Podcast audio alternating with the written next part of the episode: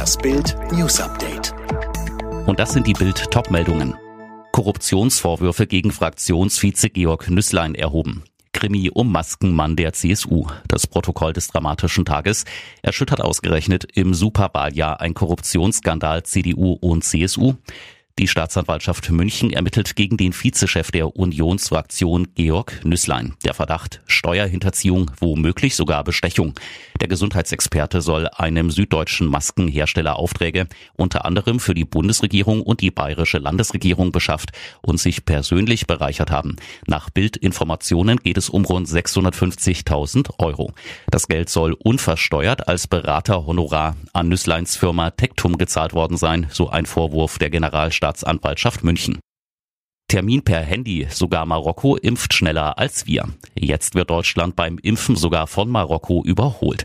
Das nordafrikanische Land begann erst Ende Januar mit den Corona-Impfungen, hat pro 100 Einwohner aber schon acht Dosen verimpft. In Deutschland sind es nur 6,2. Ein Grund, Marokko mit 36 Millionen Einwohnern nicht mal halb so bevölkerungsreich wie Deutschland, hat landesweit fast 3000 Impfzentren eingerichtet. In Deutschland sind es nicht mal 500. Folge, Marokko impft pro Tag bis zu 173.000 Menschen.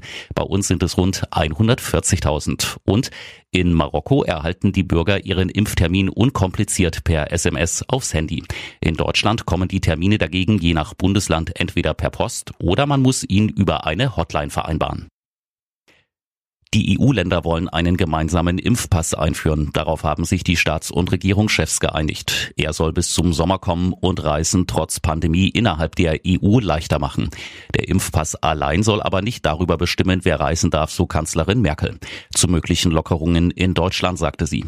Ich bin der Meinung, dass wir jetzt schauen müssen, ob wir in der Inzidenz etwas höher gehen können als 35. Das setzt aber voraus, dass wir breites Testen einführen in Schulen und Kindertagesstätten, in Betrieben und in Testzentren.